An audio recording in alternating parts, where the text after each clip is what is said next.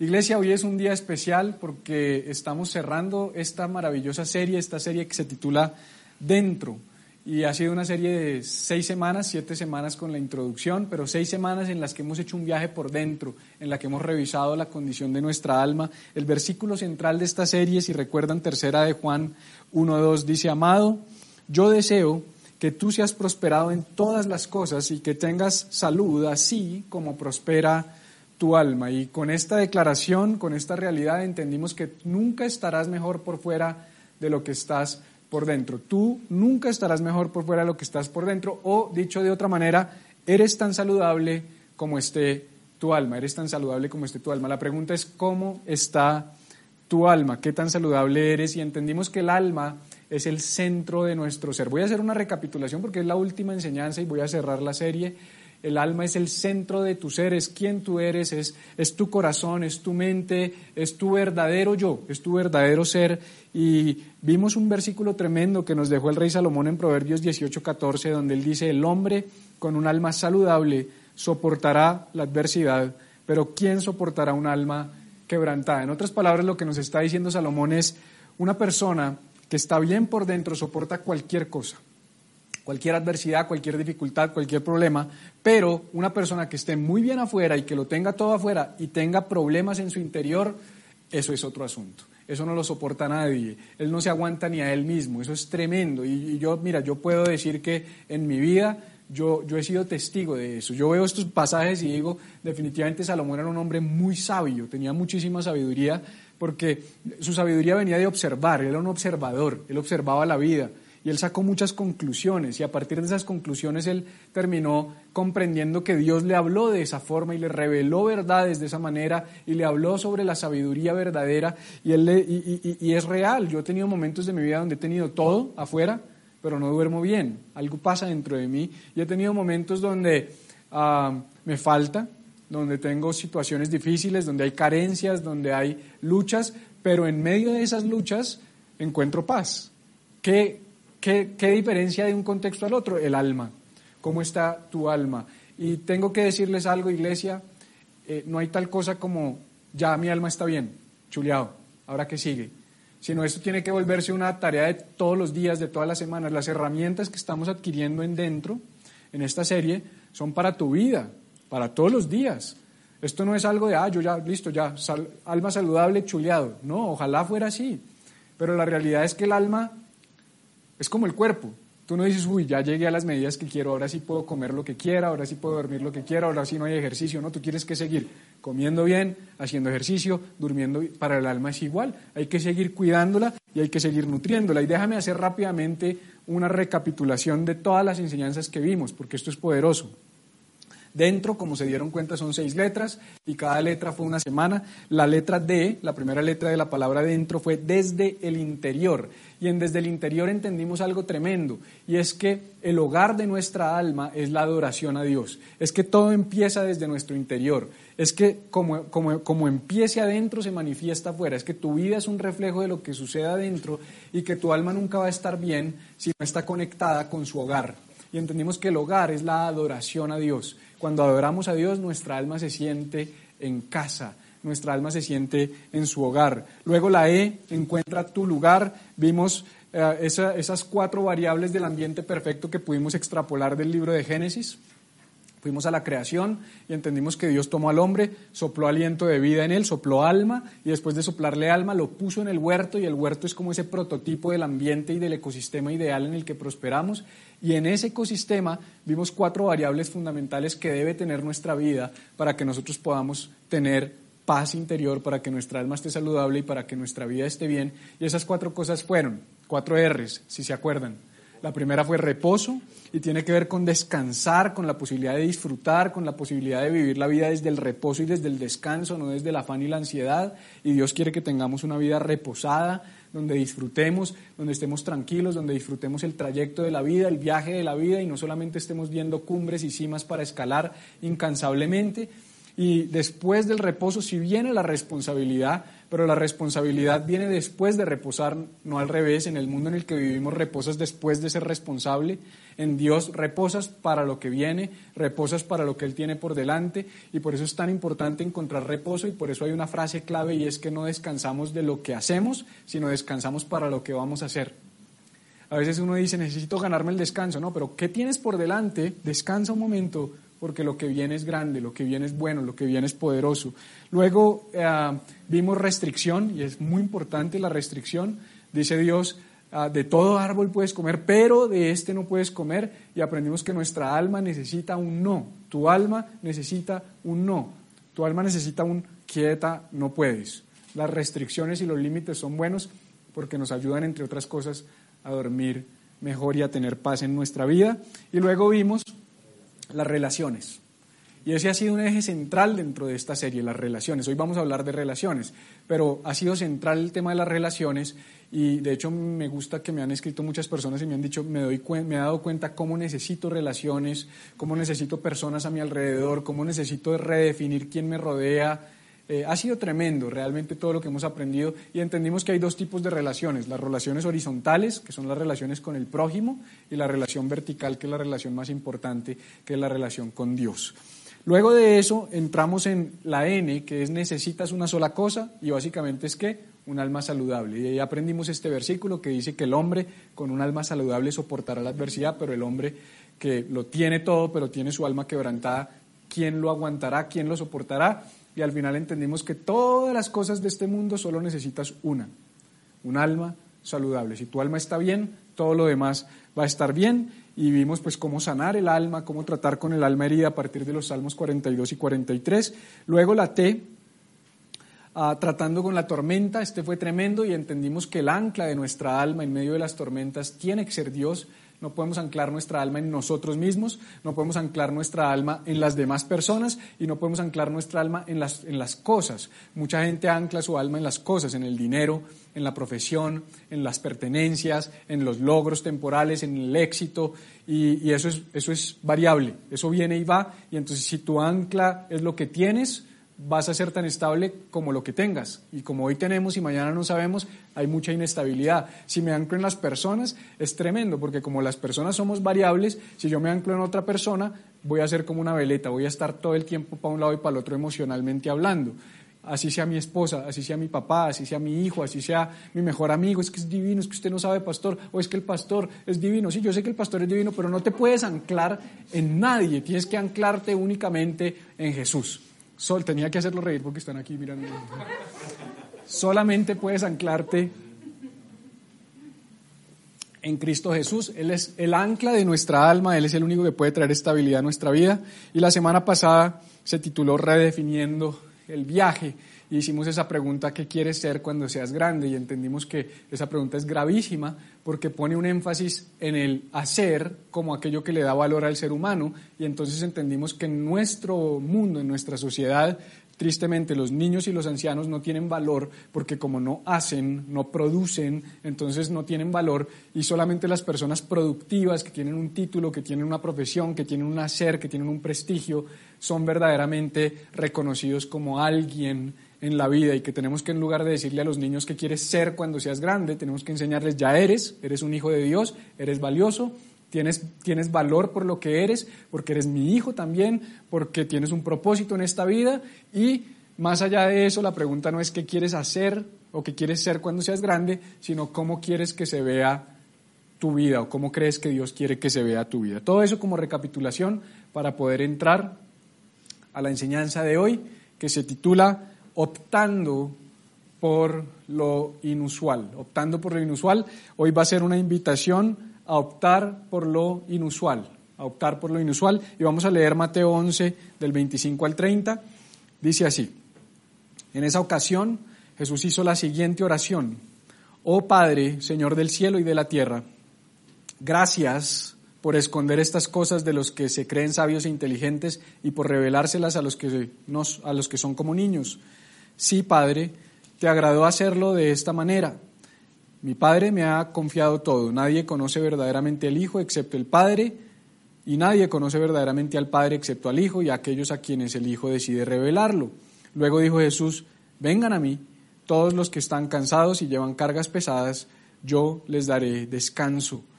Otra versión dice, y les daré descanso para su alma. Pónganse mi yugo, déjenme enseñarles, porque yo soy humilde y tierno de corazón, y encontrarán descanso para el alma.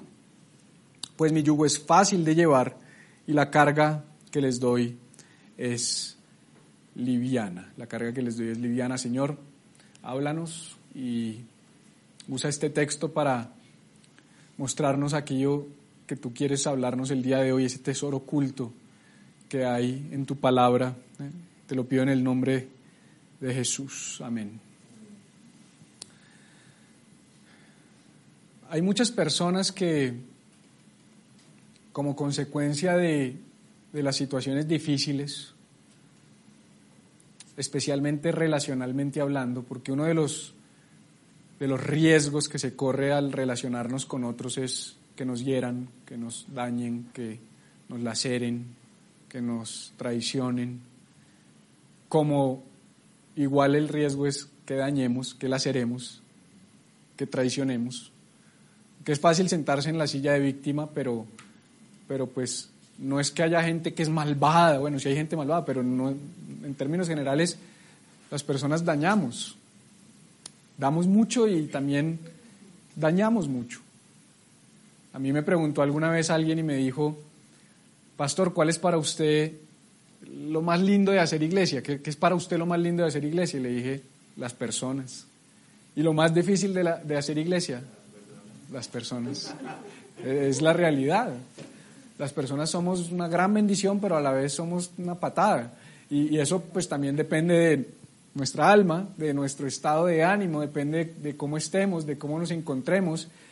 Y el tema es que en la medida en que recibes golpes en la vida, de pronto alguien se puede identificar conmigo, en la medida en que tú vas siendo golpeado y vas siendo impactado en tu corazón, eh, una tendencia natural es a empezar a, levantar muros, a encerrarnos. Mm, ya no estoy tan seguro, ya no me abro tan fácil, ya no hago amigos tan fácil, ya me cuesta un poquito más confiar y creer en las personas. Y se empieza uno a volver ah, muy precavido, muy prevenido, eh, cauteloso. Y, ese no es el plan de Dios para nuestras vidas. De hecho, quiero mostrarles algunas imágenes. Vayan poniéndome la primera imagen. Si ustedes miran esa imagen que muestra una personita como, como, con, un, como con un círculo de influencia, esos somos todos nosotros. Llegamos a este mundo, nacemos, empezamos a crecer, y tenemos como esa burbujita que nos protege y todavía no nos hemos relacionado con nadie. Cuando uno nace, pues uno no se relaciona con nadie hasta, hasta que empieza a relacionarse, por supuesto, con su mamá, es la primera persona con la que se relaciona, y, y después con su papá, y después con sus primitos y sus hermanitos, y entonces pásame a la siguiente, empezamos a crecer, y en nuestra vida, dentro de ese círculo, dentro de esa esfera, que, que de alguna manera es como nuestro, nuestra burbuja de influencia, nuestro rango de influencia, eh, dentro de esa esfera empezamos a permitir, a permitir que personas entren a nuestra vida. Eh, empezamos a crecer, entonces mis primeros amiguitos en el colegio, a mi primera noviecita, el, el profesor al que le cogí cariño, mis primos, y empiezan a entrar personas a nuestra vida. Y bueno, de ahí para adelante esto empieza a, a, incrementar porque en la medida en que más avanzamos, pues más relaciones, más personas nos rodean, más personas permitimos que entren, porque no todo el mundo le permitimos entrar a esa burbuja. Y eso también nos enseñan. No, a todo el mundo puedes permitirle que entre a, tu proximidad, que se vuelva parte de tu vida, que entre a tu corazón haz de cuenta que eh, eh, estas líneas lo que están diciendo es los dejaste entrar a tu alma, los dejaste entrar a tu corazón y después viene otra, entonces, eh, en la que como consecuencia de los problemas, de los conflictos, de las diferencias, de los roces, de los choques, empezamos a excluir personas, empezamos a sacar personas. Entonces me dañó, te saco y te corto y no te quiero volver a ver, no vuelvo a confiar en ti, y, te, y te, excluyo, te, saco por completo de esta burbuja y si quieres pasa un momentico a la cámara para que, para que me dejes conversar sobre esto. Yo en mi caso particular, sin duda alguna, eh, he excluido a mucha gente, mucha gente, mucha gente. ¿Se acuerdan que hace ocho días les leí un pasaje que decía que Pablo, Pablo decía, yo que tengo muchos adversarios, y yo le dije, yo soy como Pablo, también tengo muchos adversarios, y, yo he excluido mucha gente. También mucha gente seguramente me ha excluido de su burbuja, sin duda alguna, porque no es como que, vuelvo y digo, esto no es que yo soy una pobre víctima, no. Sin duda yo soy un personaje y yo soy de esas personas que son, son fáciles de amar y son fáciles de odiar también. Yo me acuerdo que yo, por ejemplo, me detestaba con el pastor Willy. Nos, detestábamos mutuamente. Eso era choque de burbujas, pero, pero no entra a mi vida. Y, bueno, eso es una historia que algún día les contaremos, pero nosotros cuando nos conocimos y éramos parte del mismo equipo pastoral, ah, ah no nos queríamos, ni poquito. Y, y, hay personas en la vida que tú dejas entrar y después de repente dices fuera. Y hay una, hay una tendencia, no sé si se, se identifican conmigo en esto, o un patrón, y es que cuanto más cerca estuvieron, si te dañaron, más lejos después las quieres. O sea, es como si hubiera una, una correlación, ¿no? Es directamente proporcional o inversamente proporcional, ¿no? Es, como, entre más cerca estuviste, el día que me dañes, más lejos te quiero. Y expulsamos a la gente y quedan por fuera de nuestra burbuja. Y, y es una y otra y otra y otra y otra. Y, y, sin duda alguna, mi vida sí ha sido marcada por, por, conflictos relacionales, yo creo que por encima del promedio. Todos los tenemos, pero yo creo que por encima del promedio, también porque mi vida toda la vida ha sido relacionada con gente. Hay, eh, hay trabajos que son más fáciles. El otro día estábamos viendo una serie con Cata y, y un veterinario termina haciendo una autopsia y le pregunto, ¿usted por qué sabe hacer autopsias? Y dice, porque yo estudié medicina. ¿Y por qué si estudió medicina ahora está con animales? Y me dijo, porque me di cuenta que la medicina requiere relacionarse con gente y yo no me quiero relacionar con gente, dice el personaje.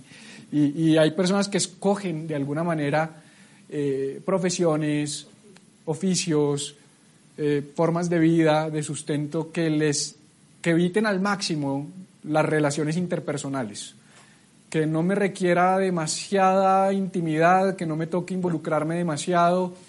Y el ministerio es sumamente relacional por naturaleza y la vida cristiana es una vida relacional por naturaleza. Los cristianos somos de hacer relaciones, de abrazarnos del grupo pequeño, del asado. O sea, los cristianos nos, pues, es que es del cristianismo. El cristianismo se trata de personas. Pero aún así como cristianos terminamos haciendo esa burbujita y diciendo, mm, este sí, este no, este sí, este no. Y yo no sé, pues yo, yo te hablo de mi caso, pero no sé si tú te identificas y si tú digas sí. Yo hoy me doy cuenta que yo le marqué líneas a muchas personas, que hay personas que yo dije, a este no, este no, este no, este no. Y empezamos a dejar, ponme la imagen como la burbujita, a muchas personas por fuera, muchas personas por fuera, las vamos tachando y las vamos sacando de nuestro círculo. Y, mira lo que pasa, cuando, cuando tú tomas esa decisión de empezar a excluir personas como consecuencia de los problemas relacionales o los conflictos, mira lo que pasa, ponme la siguiente, lo que pasa es que tu esfera se reduce y tu mundo se empieza a ser más pequeño y llega un momento donde otra vez estás como cuando naciste, o sea, no hay progreso, estás en una burbujita tú solo y acuérdate que una de las cuatro variables de, del ambiente perfecto, de ese ecosistema ideal, son las relaciones. Eh, Dios dijo, no es bueno que el hombre esté solo. Sin embargo, terminamos aislándonos y terminamos sacando a las personas de nuestro círculo, sacando a las personas de nuestra vida. Ponme la cámara y, y nuestra alma, en última, si quieres verlo de esa manera, se va cerrando cuando nos hacen daño. Tu alma se va cerrando cuando te hacen daño. Y la pregunta que yo te haría es, qué tan grande o qué tan pequeña es tu alma. ¿Qué tan grande o qué tan pequeña es tu alma? Piensa en eso. O sea, de cara a estas definiciones que acabamos de ver, porque eh, se usa, por ejemplo, en nuestro mundo que uno dice, ay, esa persona tiene un alma generosa y es un alma grande y es un alma... Listo, pero miremoslo en relación a qué tan abierto eres a relacionarte con todo el mundo. Porque las personas que son más abiertas, que son más generosas en su apertura, en la apertura de su alma hacia los demás, son grandes almas. Son esas personas que tú dices, por ejemplo, te puedo hablar de alguien, claro, mi pastor, Pastor José Víctor.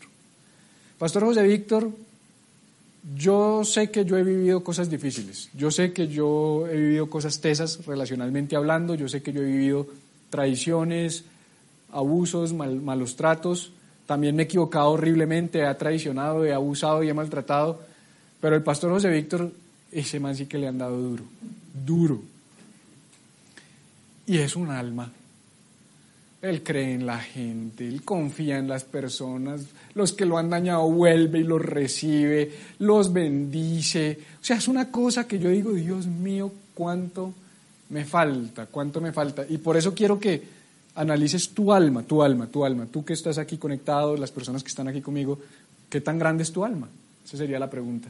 ¿Tu alma es un alma grande, generosa, que deja entrar a todo el mundo? ¿O tu alma es un alma eh, ya cerrada, estás encerrado, chiquita, chiquita, chiquita, mi alma aquí, todo el resto del planeta afuera, no me quiero relacionar con nadie, no me quiero... Entonces empiezan a aparecer declaraciones como probablemente algunos de ustedes pueden haber dicho alguna vez quienes están en, en esta sesión, nunca más me vuelvo a casar, nunca más vuelvo a confiar en un hombre, jamás vuelvo a confiar en una mujer, nunca más vuelvo a tener un amigo íntimo, nunca más vuelvo a hacer negocios con tal y cual, nunca, y empezamos a generar unos votos, unos juicios, hacer unas declaraciones, y eso qué hace, que cada vez que tú lo dices, tu alma se va cerrando, se va cerrando, y hay personas que, iba a decir una guachada, hay personas que están, que dígalo, pastor, dígalo, no, no, no, no sean malos, se los pido en el nombre de Jesús. Hay personas que están así como apretadas, como tensionadas, como ahorcadas, como asfixiadas, terrible, porque su alma se cierra como consecuencia de una reacción natural, pero que no es el plan de Dios, al rechazo, al abandono, al maltrato, al abuso. Y ojo, ojo, ojo, aquí en ningún momento estoy diciendo si a una mujer su, su esposo le pega o la abusa, sea un alma de y dile, dale, pégame otra vez. No, no, no. O sea, aquí hay cosas donde hay líneas y hay límites que hay que marcar. Lo que pasa es que estoy hablando de la generalización. Cuando tú castigas a los demás por lo que otros te han hecho o por lo que te ha pasado con otros. Porque si solamente excluyéramos a esa persona que nos maltrató y nos abusó y que nunca estuvo dispuesta a reconciliarse, por ejemplo, porque la reconciliación es un principio bíblico, si, si, si solo sacáramos a esa persona, pero siguiéramos creyendo en todo el resto estaría bien, pero es que muchas veces terminamos generalizando. Todos son malos, todos me van a hacer daño, todos me van a abusar, todos los pastores son así, todos los líderes son así. Eso es nocivo. Y empezamos a hacer esas declaraciones. Pero me llama mucho la atención que Jesús, según Mateo 11, que ahorita lo vamos a leer, nos invita a todos a acercarnos a Él. Él dice, vengan a, vengan a mí todos. ¿Sí? ¿Lo leíste? Vengan a mí todos los que están cargados y cansados. Ahorita vamos a hablar de eso. Y y, nos muestra entonces cuál debe ser el referente o el modelo de un corazón sano, un corazón saludable. O sea, Jesús dice, vengan, yo soy el modelo, vengan todos, vengan todos. O sea, Jesús abre su alma al mundo entero. Él dice, vengan todos, vengan a mí todos los que están cansados. Y, y es tremendo, ponme la otra imagen, porque finalmente ese es Jesús. Ese es el alma de Jesús. O sea, el alma de Jesús tiene, contiene al mundo entero. Él nos deja estar allá adentro a todos. De tal manera amó Dios al mundo que envió a su único hijo para que todo el que crea. Es que Dios es sin límites. Dios no dice todos menos los que lo crucificaron, todos menos los que le escupieron, todos menos los que lo traicionaron, todos menos los que lo negaron, sino Él dice todos. El alma de Jesús, en el alma de Jesús caben todos. ¿Cabes tú? ¿Qué pollo? ¿Cabe? ¿Cabe Mariale? Cabe hasta Estela. O sea, calculen, calculen. ¿Ah? Bueno, este, por si acaso Estela está aquí. Y te voy a poner en contexto, te voy a poner en contexto por un instante.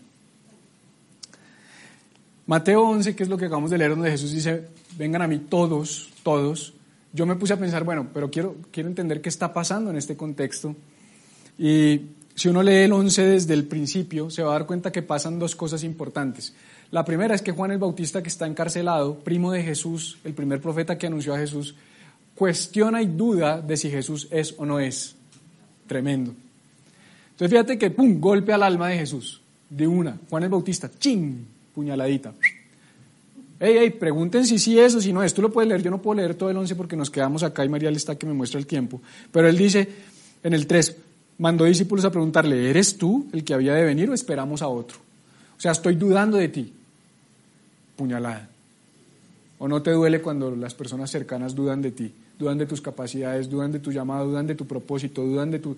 O, no te dolería, Yesid, por ejemplo, que un familiar tuyo contratara a otro man para streaming. Hombre, pero si yo soy el... Esas cosas duelen. Bueno, aquí está Juan el Bautista, familiar, primo, eh, saltó en la barriga de su mamá Elizabeth cuando, estaba, cuando se encontró con María. Desde chiquiticos ya había vínculo y ahora está diciendo si eres o no eres. Primer golpe al alma de Jesús. Segunda alma al golpe de Jesús, la gente. La gente. Mira lo que decían de Jesús, versículo 18. Porque vino Juan, que ni comía ni bebía, y dicen, demonio tiene. Y vino el Hijo del Hombre, o sea Jesús, que come y bebe, y dicen, he aquí un hombre comilón y bebedor de vino, amigo de publicanos y de pecadores. O sea que la gente estaba criticando a Jesús. Decían que era un comedor y un bebedor. Otras versiones dicen que era un borracho, amigo de pecadores. Ah, es que la gente es la embarrada. Somos, somos, somos, somos, somos la embarrada. Entonces, con ese contexto, ya nos vamos acercando a la declaración de vengan todos, con ese contexto, quiero que veas varias cosas. Juan el Bautista lo traiciona, la gente lo traiciona, la gente, la gente duda de él, se burla de él, hace declaraciones falsas acerca de él, no lo reciben, no se arrepienten, no reciben su mensaje. Entonces, dice el versículo 20, eso no está en pantalla, yo te lo estoy leyendo, pero tú lo puedes leer en tu casa. Entonces, comenzó a reconvenir a las ciudades en las cuales había hecho muchos de sus milagros. Esto es tremendo. Reconvenir es reprender, exhortar. Comenzó a exhortar a esas ciudades donde había hecho muchos milagros, muchos milagros, porque no se habían arrepentido. O sea, ¿cómo crees que se sentía Jesús? Oiga, en donde más milagros he hecho, no se arrepienten. O sea, Jesús estaba experimentando una frustración relacional con su amigo, con la gente cercana, que le decía borracho y bebedor, porque los que le decían es lo que lo, los que lo veían, y con las ciudades donde hizo muchos milagros y la gente no lo recibió, no se arrepintió. Y mire lo que dice Jesús, les echa un madrazo. Este es un madrazo de Jesús, ¿sabía? Bueno, se lo voy a leer. Hay de ti Corazín, hay de ti Betsaida, porque si en Tiro y en, Sidón se hubiera hecho los milagros que han sido hechos en vosotras, tampoco se hubieran arrepentido en, uh, silicio y en ceniza. Por lo tanto, os digo que en el día del juicio será más tolerable el castigo para Tiro y para Sidón que para vosotros. Eso es un madrazo. Y tú, Capernaum, que eres levantada hasta el cielo, hasta el Hades serás abatida. Otro madrazo. Porque si en Sodoma se hubieran hecho los milagros que han sido hechos en ti, habrían permanecido hasta el día de hoy. Por tanto, os digo que en el día del juicio será más tolerable el castigo para la tierra de Sodoma que para ti. Esas no son palabras suaves. O sea, no es cualquier cosa lo que está diciendo Jesús. Y a mí Dios me permitía ver algo. Yo hace un tiempo les, les prediqué de Jesús en el jardín de Getsemaní, ¿se acuerdan? Y Jesús en el jardín de Getsemaní revela la condición de su alma. Mi alma está, eh, Mateo, Mateo 26, 36 en adelante, mi alma está abatida hasta la muerte, me siento morir, dice Jesús. Y aquí es tremendo porque aquí Jesús nos muestra lo que, lo que los golpes al alma causan de manera inmediata, de manera inmediata. Yo no sé si alguna vez alguien te ha fallado y tu primera reacción es mentarle la madre, así no sea literal, pero sí desear, hijo de madre, o le deseo lo peor, o en qué hora yo me convertí amigo de esta persona, o, aquí todos, ustedes, ninguno de ustedes va al baño, ni como que son aquí como me tocó hoy una sesión aquí en el salón iglesia con puros ángeles, gente perfecta y santa. Ustedes que están allá, alguien cuando le han fallado eso, Cris, gracias Cris. Pero alguien menos tenaz que Cris, alguien como para eso. No, Dalis, eso está photo finish. ¿Qué dice Silena, por ejemplo? ¿Silena alguna vez se ha sentido así? Muéstrenme a Silena. ¿Sí? Eso, listo. Si Silena se ha sentido así, estamos, estoy bien. Sí, porque ella parece toda tranquilita, que no le desea mal a nadie, y vea que sí, también, cuando a uno le hacen daño, pues Jesús dijo, ¿saben qué? Lo que les espera a ustedes es que Sodoma y Gomorra comen chitos al lado de lo que les va a pasar a ustedes. ¿Eso qué es? Jesús molesto. Frustración. Frustración. Frustración. Este pasaje, este pasaje del 20 al 24, no revela el verdadero corazón de Jesús. Revela el corazón de Jesús frustrado. Y déjame decirte algo porque al final del día, como, como tenemos esa idea del Jesús ah, que vino a esta tierra y que era 100% Dios y que nunca pecó, no fue al baño, bueno, nunca pecó, eso sí es real, pero que nunca eh, tuvo dolor, que no fue al baño, que, que ah, no se incomodó, que no, Jesús se incomodó, Jesús se molestó, Jesús volcó las mesas del templo, Jesús lloró, Jesús le dio rabia y tiró todas las mesas en, en, el templo, eh, como lo relata Marcos capítulo 11, Jesús eh, lloró por Lázaro, Jesús tuvo frustración, dijo que mi alma está herida hasta la, está dolida hasta la muerte, y Jesús aquí fue severo contra aquellos que no lo recibieron, fue duro. Pero nosotros no podemos dejar ahí, porque si nosotros dejamos ahí, estamos dejando la película incompleta. ¿Le has dejado una película o una serie incompleta? Te perdiste la mitad, no sabes cómo va a terminar. Tienes que ver toda la película. Los seres humanos somos buenos para juzgar a las personas por etapas de su vida, pero tenemos que ver la película completa. Si tú me juzgas a mí por un mal momento, estoy frito. Pero si tú miras mi película completa, por lo menos tengo una oportunidad. O sea, por lo menos tengo la oportunidad de mostrarte que yo no soy ese problema. Por eso es que yo estoy en contra de categorizar a la gente por, por su pecado. La adúltera, el borracho, el fornicario, el cachón. No, oye, eso que hizo no está bien, pero eso no lo define. Eso no es, eso, ese rótulo no lo define. Eso no es lo que Dios ve cuando ve a esa persona, porque nosotros sí vemos eso en la gente. Entonces, me llama mucho la atención, pero inmediatamente después de que Jesús dice, uff, Sodoma y Gomorra, y mejor dicho, les deseo que se van a quemar, se van a... ¿Sí? Porque yo a veces pienso así, ojalá ya chicharren en el infierno. Me gustaría tener un lanzallamas espiritual y achicharrarlos. Así sería uno. O sea, así sería yo. Y Jesús después de que dice eso, no estoy hablándote de que conectemos y pasemos al Evangelio sinóptico, no te estoy diciendo y espérate cinco pasajes más adelante. No, no, no, no, no el 24 y el 25, y el 25. Y entonces entro a leerte el 25, ya te puse el contexto, ponme el 25 en pantalla. Santo Padre. En esa ocasión, ¿en cuál ocasión? En esa ocasión Jesús hizo la siguiente oración. En medio de esa frustración, en medio de ese contexto, en medio de esa realidad, ya puedes quitar la pantalla, Jesús hace una oración. O sea, inmediatamente él dijo, ¿qué tal, alma? Espérate, te sometes a Dios. ¿Ya? ¿Estamos aprendiendo algo o no? O sea, ¿cómo, cómo manejo eso así? Esto no es lo correcto. No puedo andar deseándole el mal a los que me han hecho el mal. No puedo andar rechazando y sacando de la burbuja. Los, no puedo excluir a todo el mundo. No puedo encerrarme. ¿Qué? Porque si Jesús cae en esa trampa, tú y yo no estamos aquí hoy. Porque Él murió por todos. Pero, pero Él tuvo momentos donde dijo, ustedes se van a quemar. Lo que Él estaba diciendo es, voy a morir por todos, pero ustedes no. Tremendo. Pero después Él dice, quieto, quieto, quieto. Entonces mira, es como, ahí tengo una imagen, pero es como, es como que entre más herido es Jesús, él amplía el círculo, no lo cierra. Romanos 12.2 Pablo dice, no te dejes vencer por el mal, no te encierres, antes vence el mal haciendo el bien. Entonces Jesús coge la cruz y dice, mm, yo quisiera encerrarme, pero vamos a ver si caben más. Voy a irme más grande todavía. Ay, qué tremendo, qué difícil a la vez. La verdad es que qué difícil, si somos honestos.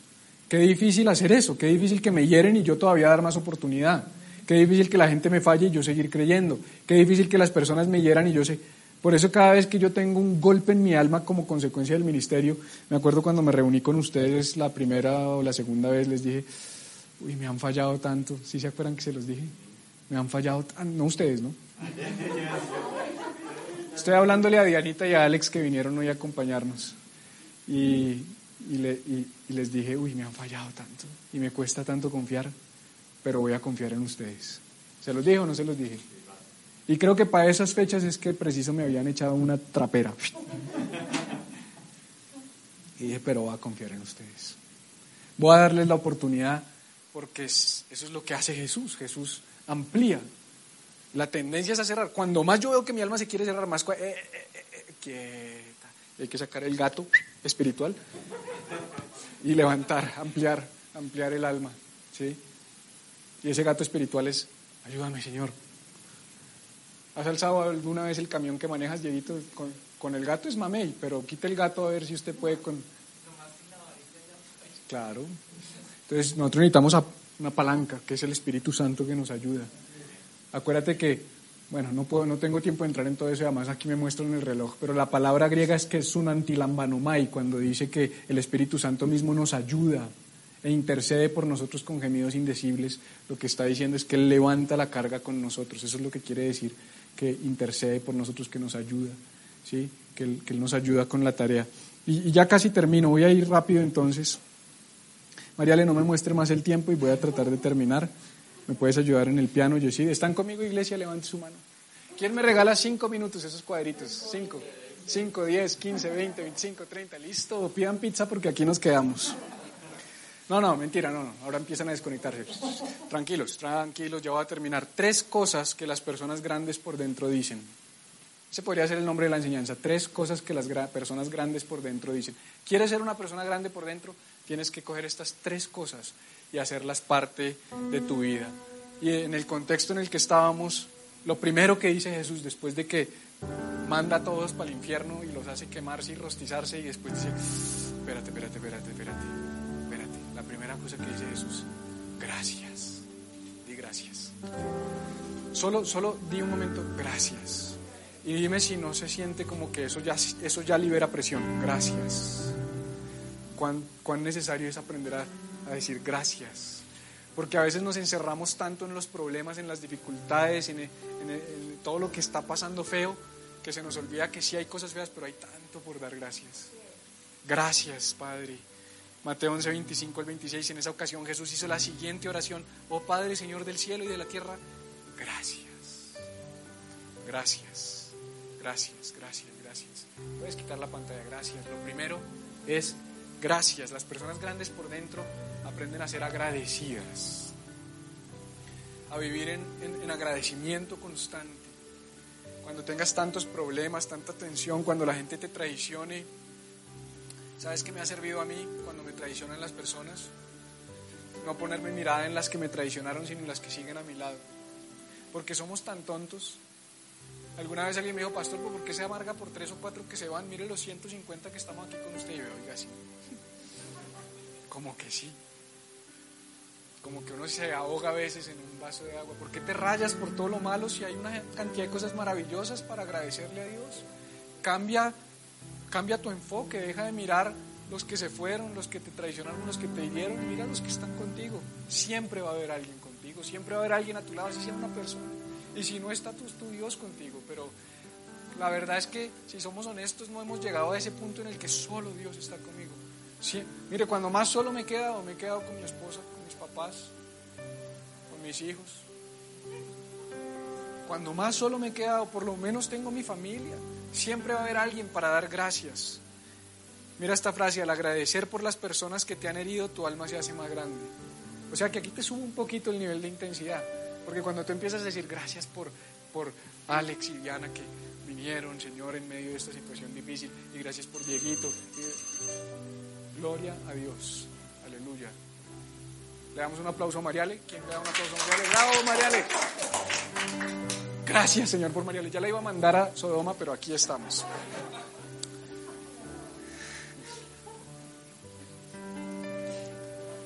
Pero te la leo un poquito. Cuando ya liberas un poquito de presión agradeciendo por los que se quedaron, aprovecha ya que estás como en ese buen mood, en esa buena onda y bueno, también gracias por los que se fueron. Pero no gracias porque se fueron, porque esa es una forma de, No, no, gracias por los que se fueron.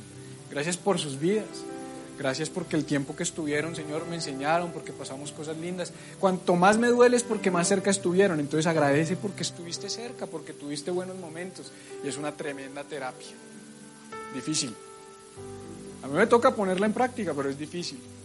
Y a veces me, se me chispotea y empiezo otra vez a coger resentimiento contra ellos y tengo que volver a agradecer. Volver a agradecer. Porque muchos son mis adversarios, dijo el apóstol. La segunda cosa, porque se me acabó el tiempo, ¿cómo te puedo ayudar? Uy, ¿cómo te puedo ayudar? O sea, no, no, no, no, espérate. Darle gracias a Dios en el baño por el que se fue, te la compro. Pero decirle cómo te puedo ayudar, no, no, no. No, no, no, pastor, quieto, quieto, pastor. No, no, pero es que es el versículo. Después de que da gracias, luego dijo Jesús, vengan a mí todos los que están cansados menos los que me traicionaron, que yo les daré descanso. No, dice todos.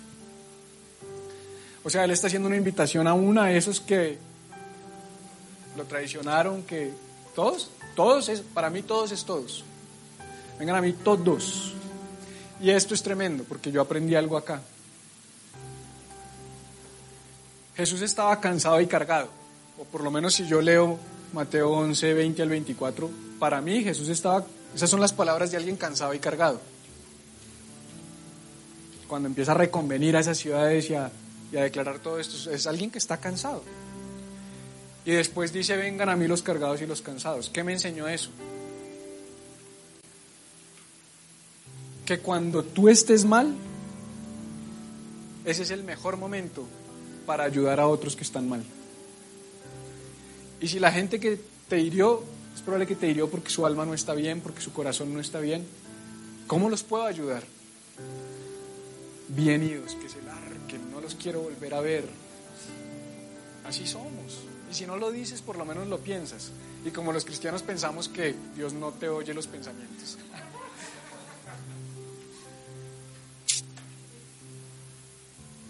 Vengan a mí todos los que están cargados, yo les daré descanso. ¿Será que podrías esta semana empezar con esa listica de, de los que tienen una X? Esa lista de Estela es larga, por ejemplo. Estela sé que se le va a notar, que, gracias a Dios no hay serie porque va a usar de aquí a diciembre para coger la lista.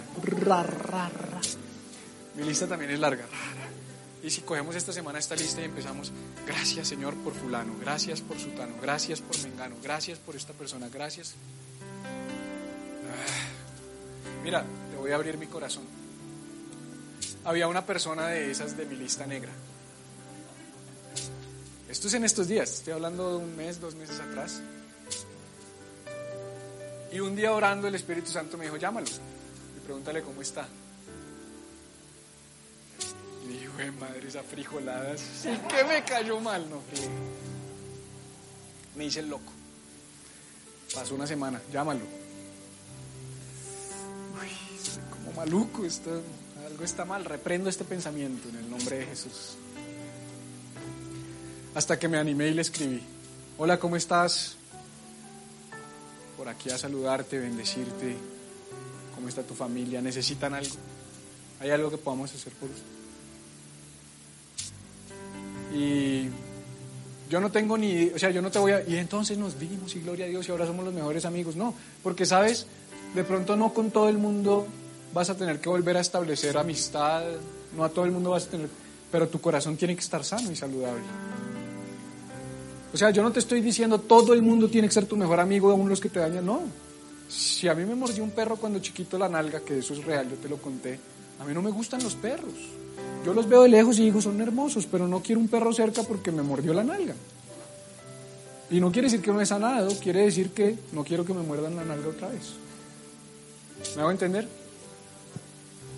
Yo no puedo coger a un niño que un perro lo mordió y dice, pero consiéntalo, no, ya no lo quiero consentir. Lindo el perrito, pero no lo quiero consentir más.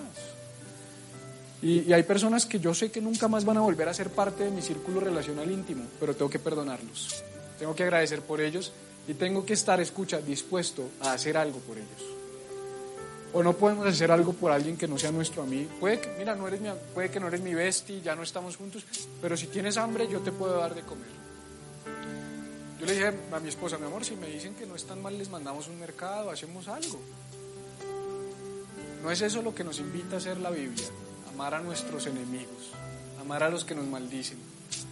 Y por último, y con esto termino, no solamente ser agradecido, no solamente cómo te puedo ayudar, sino esas personas también dicen, Padre, perdónalos. Padre, perdónalos. Porque a veces decimos, bueno, yo lo ayudo, pero no lo perdono, como con un orgullito. Y ojalá que se consuman y que Padre haga justicia. Esa sí es más bien nuestra oración. Padre, haz justicia. ¿Te has preguntado qué pasaría contigo si el Padre hiciera justicia contigo? Porque todos queremos misericordia para nosotros y justicia para los que nos hirieron. Pero todos hemos herido a alguien y si ese alguien también quiere justicia para nosotros, entonces Dios qué hace? ¿Y a quién le doy gusto? ¿A este, a este? Fácil. Jesús fue a la cruz y dijo, Padre, Lucas capítulo 23, 34, Padre, perdónalos porque no saben lo que hacen. Es tremendo porque uno tiende a ponerle motivación e intención a todo lo que la gente le hace a uno. No, no, yo sé que lo que ella quería decir era esto. Yo sé que lo hizo por esto. Yo sé. Y Jesús en la cruz clavado, muriendo y agonizando, él dijo, Señor, ellos no saben lo que hacen. Él no dijo, ellos saben bien que me están matando. Ellos saben bien quién soy yo. Porque así somos nosotros. Pero él dice, ellos no saben lo que hacen. Señor, perdónalos. Si en el momento de mayor dolor, de mayor aflicción, de mayor angustia, Jesús pudo decir, perdónalos. Sus discípulos, solo había uno ahí, Juan, el único. Todos los demás huyeron. Pedro se cree que estaba a la distancia, viendo desde lejos, con unos sentimientos de amargura y de frustración como consecuencia de haber negado a Jesús. Me traicionaron, pero perdónalos. Se burlaron de mí, pero perdónalos. Si Jesús en la cruz pudo perdonar. Sí, pastor, pero Jesús era Dios. No, Jesús no era Dios. Y menos en ese momento. Cuando Él dice, lava sabactani, Él lo que está diciendo es, ¿por qué me has abandonado? ¿Por qué se fue tu espíritu? O sea, no solamente no era Dios, sino que el Espíritu Santo ya no estaba con Él. Y en ese momento pudo decir, perdónalos. ¿Será que nosotros podemos ser como esas tres variables? ¿Podemos incluir eso en nuestras vidas? Quiero un alma grande, pastor. ¿Listo? Agradece, ofrécete, sirve a aquellos que te han dañado y perdónalos y pídele al Padre que los perdone. Y terminaremos como Jesús, como esa imagen, ponme la última imagen, agrandando nuestra vida, agrandando nuestro círculo para que todo el mundo quepa dentro de él.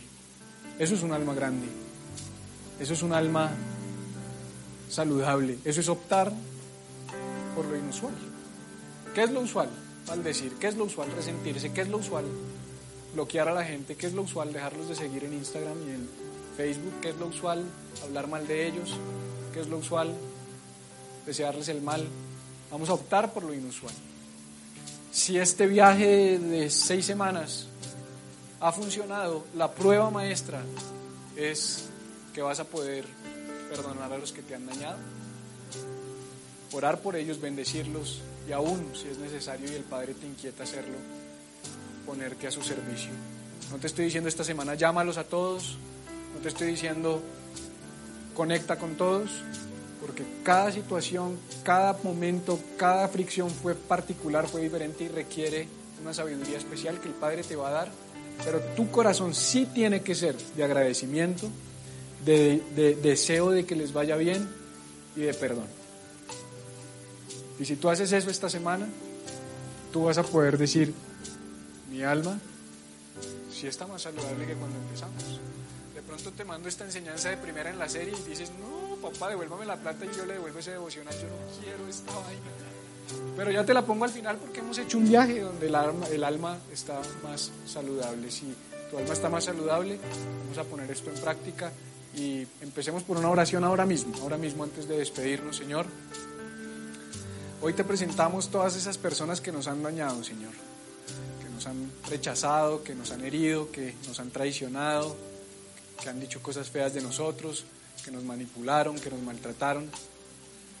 Y te las presentamos, Señor, y te decimos, Padre, gracias, gracias por ellos, gracias por ellos, gracias por sus vidas, sus familias, gracias por sus trabajos, gracias por su provisión, gracias porque tú también eres su Padre.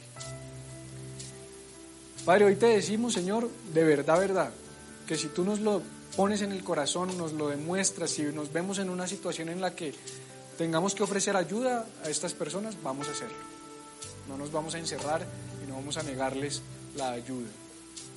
Y por supuesto te pedimos que tú los perdones y nosotros extendemos perdón también hacia ellos.